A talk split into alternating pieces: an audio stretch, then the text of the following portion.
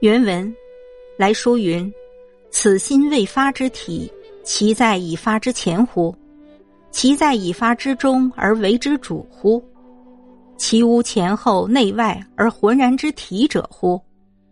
今谓心之动静者，其主有事无事而言乎？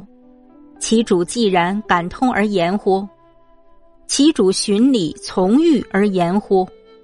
若以循理为静。”从欲为动，则与所谓动中有静，静中有动，动极而静，静极而动者，不可通矣。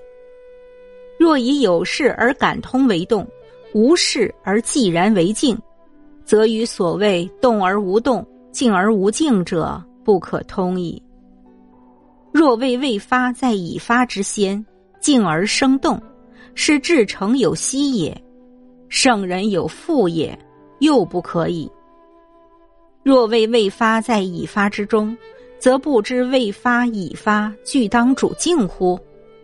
亦未发为静，而已发为动乎？亦未发已发俱无动无静乎？俱有动有静乎？醒教。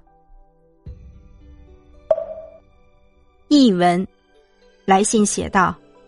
此心未发之体，具体是指在已发之前呢，还是在已发之中，并主宰着已发呢？还是不分先后内外而浑然一体呢？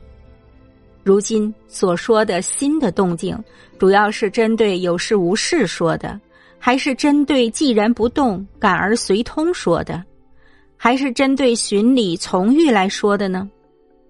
如果认为循理是静，从欲是动。那么，所谓的动中有静，静中有动，动即无静，静即无动，也就说不过去了。如果认为有事而感通是动，无事而既然是静，那么所谓的动而无动，静而无静，也就说不过去了。如果认为未发在已发之前，静而生动，那么至诚就要停息。圣人也需要复性了，然而这种认为是错误的。如果认为未发在已发之中，那么不知道是未发已发都当主宰静呢，还是未发是静而已发是动呢？